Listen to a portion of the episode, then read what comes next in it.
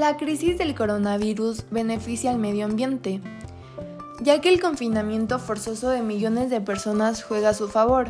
Ciudades de todo el mundo están mejorando la calidad de sus aires. Los expertos confirman diariamente que la contaminación atmosférica ha alcanzado los niveles más bajos de las últimas décadas. Los gases de efecto invernadero se están reduciendo y también se están mejorando la calidad del agua.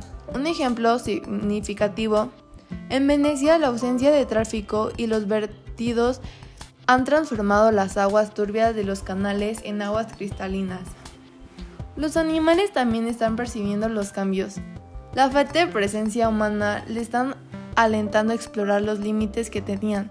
Desde ahí hace unas semanas se están avisando ejemplares salvajes en ciudades y pueblos. Nutrias o delfines se acercan a los puertos. Zorros o ciervos pasan por las ciudades. Los especialistas aseguran que cuando el ser humano vuelva a recuperar el espacio perdido, estas especies volverán por donde han venido.